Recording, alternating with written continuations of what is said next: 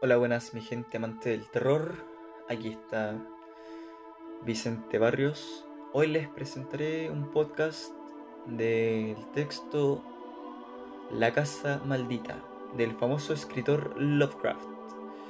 Siéntense en sus sillas, pónganse cómodo, que ya empezamos. Bueno, para ir contextualizando brevemente con el texto, eh, hablaré un poco del autor, del contexto de producción, el contexto histórico, cuándo fue publicado y la visión que este texto tuvo en su época y cómo se ve hoy en día. Bueno, el autor es de nacionalidad estadounidense, nace en 1890 y fallece en 1937 en Estados Unidos.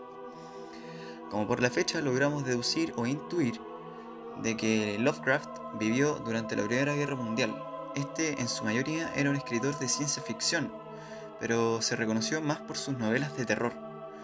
Increíblemente, ¿no, lo, ¿no parece?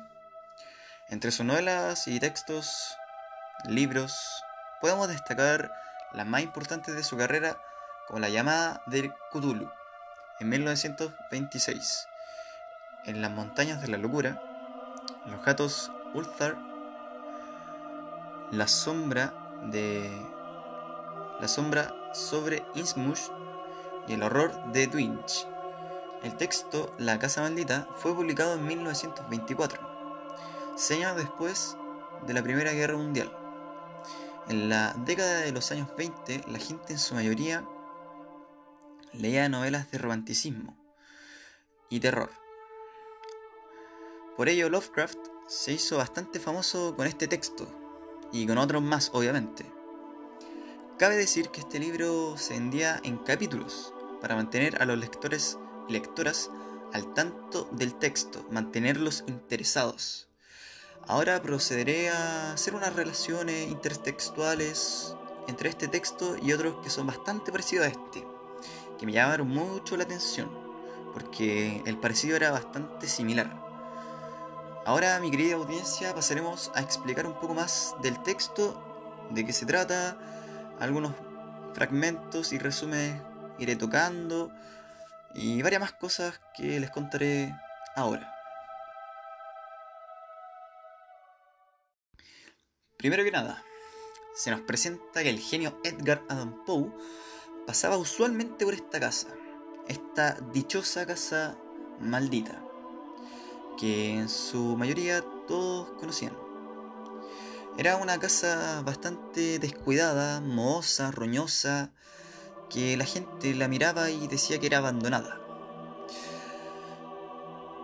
Y entre otras cosas más se decía de esta casa. Lovecraft da esta mención de Edgar Allan Poe porque él es como su maestro, por así decirlo, es como su, su ejemplo a seguir, es su ídolo, ya que lo inspiró a crear literatura de terror y ciencia ficción. Gracias a Edgar Allan Poe, Lovecraft creó y se hizo escritor. Luego se nos da a conocer que un chico decía acerca de la casa maldita que la gente moría si vivía dentro de ella, lo que hizo que nuestro protagonista se interesara aún más en esta casa tan misteriosa de momento. Los extremistas decían que esta casa traía la mala suerte, lo que sí era que dentro de esta casa sí moría la gente por cualquier acontecimiento. Era algo demasiado raro. La gente bebía por un tiempo y moría.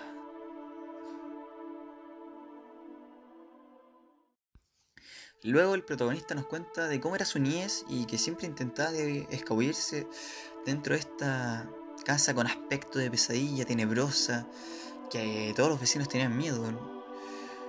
Bueno, esta parte del texto me hizo recordar a una película que vi en mi niñez, Monster, Monster House, la cual se relaciona bastante porque en ambas obras se logra identificar que hay una casa maldita o poseída a la cual los vecinos le temen y los niños también, pero en ambas historias se ven presentes cómo un grupo de niños o un niño está interesado a escabullirse dentro en busca de misterios, de una aventura fantástica o una experiencia exótica. Como ambas obras se parecen bastante, si vemos primero la película Monster House, podríamos llegar a ser una especie de imagen mental de cómo era el niño y la casa en, el libro de Lovecraft.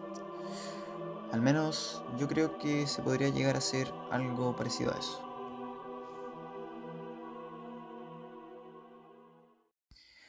Luego en la película Monster House vemos que los niños entran dentro de la casa. Lo mismo que hace nuestro protagonista en La Casa Maldita. Y podríamos llegar a ser una relación de cómo estos chicos buscan la verdad dentro de estas casas. Y podríamos llegar a sentir en ambos, en ambas obras ese sentimiento de miedo, terror, intriga que se ve plasmado en ambas obras literarias. Luego de que Lovecraft nos presentara un poco del autor, nos presenta a los fundadores de la casa, los cuales fueron azotados por la muerte de casi toda su familia. El único sobreviviente, William Harris, decidió cerrar para siempre esta casa, porque perdió a toda su familia, incluyendo su querida hermana Mercy Dexter. Luego Williams muere junto a su esposa debido a la epidemia de la fiebre amarilla, dejando así a su hijo, Dute, el cual fue criado por su primo Radbon Harris, el mismo que luego de un tiempo arrendó la casa de Benefit Street, la casa maldita.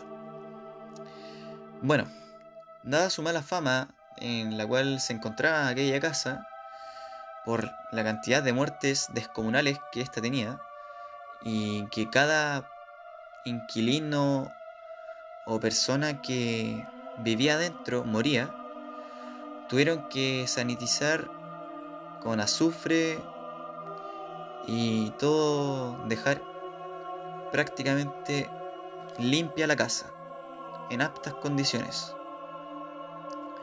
Bueno, como logramos ver, esta casa llena de leyendas, supersticiones y...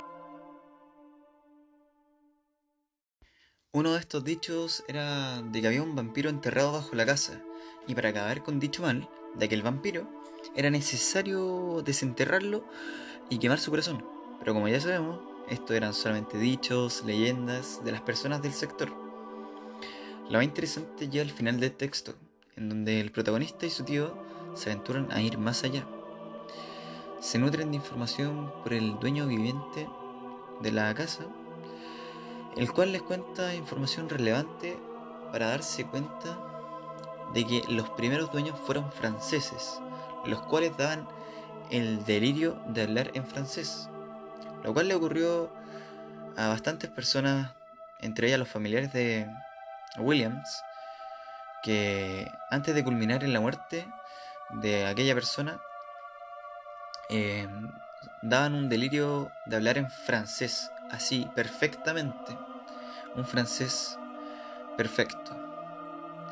Bueno, en la última expedición de nuestro protagonista a esta casa, este se da cuenta de que en esta casa había algo bastante raro, algo que no era de este mundo y que los dichos y las leyendas eran muy probablemente reales, porque por la experiencia estética que tuvo nuestro protagonista dentro de la casa, hizo que él se diera cuenta de que había algo muy poderoso que acechaba la vida de aquella persona que viviese en la casa.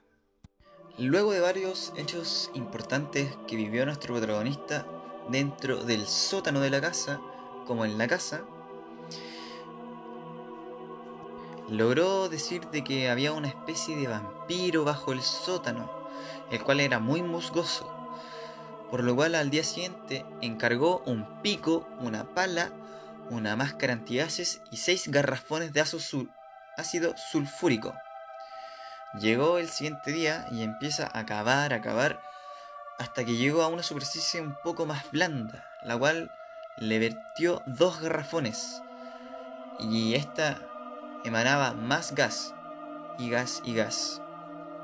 Hasta que nuestro protagonista cayó desmayado. Pero luego de eso, el gas desaparece y regresa a estar consciente nuestro hermoso protagonista. Este final del cuento es muy parecido a la, la idea de la misma película comentada anteriormente, Monster House, ya que en ambas se nos presenta una especie de casa terrorífica con vida o que tiene un mal dentro, el cual intentan acabar nuestros protagonistas, intentan destruir este mal que posee la, la casa. Entonces se puede decir que estas dos obras se pueden relacionar muy bien. Primero les recomiendo ver la película para que luego cuando lean el texto, que son obras distintas obviamente, se puedan hacer una imagen del texto un poco parecida a esta casa. Bueno mi querida audiencia, estamos llegando al final de este podcast. Ahora los invito a que veamos un poco más allá de lo textual y veamos qué nos puede provocar este texto mientras lo leemos. Al menos desde mi experiencia estética, logré sentir que en el clímax del texto nos puede llegar a sentir una cierta intriga, misterio, miedo de lo que podía llegar a pasar.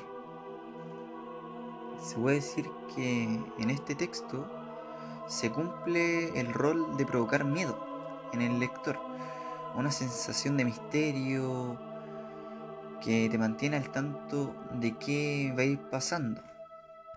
Recomiendo además de leer el libro, escuchar un audiolibro de este, porque se puede llegar a sentir aún más esta experiencia de miedo o intriga, que te va a mantener mucho más al tanto de qué puede ir ocurriendo. Y bueno, para la gente que lee poco como yo, les digo que realmente vale la pena leerlo es corto, preciso y logra entregar lo que propone. Lo que sí es que al principio empieza un poco flojo, a mi parecer, pero poco a poco se va adquiriendo este espacio de intriga, misterio, porque este espacio flojo es necesario para ir conectando todos los hechos que van ocurriendo al final Así que es muy importante leer esta parte floja a mi parecer. Una de las partes que más me gustó del texto fue cuando el protagonista nos relata. Me temblaban las manos perceptivamente.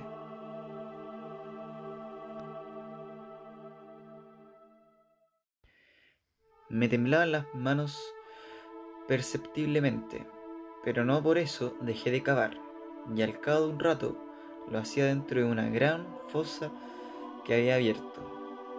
Y bueno, nos podemos dar cuenta de que esta gran fosa ya era la parte en la cual el protagonista había vertido los galones de, de ácido sulfúrico.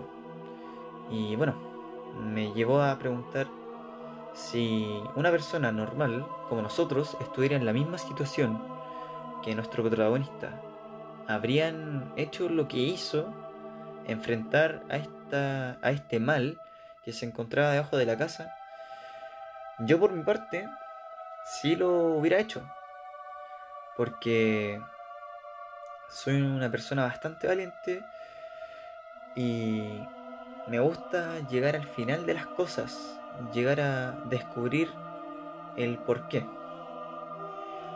Bueno, fue un gusto poder hablarles de este texto y nuevamente los invito a leer La Casa Maldita de Lovecraft. Estoy seguro de que no se van a arrepentir.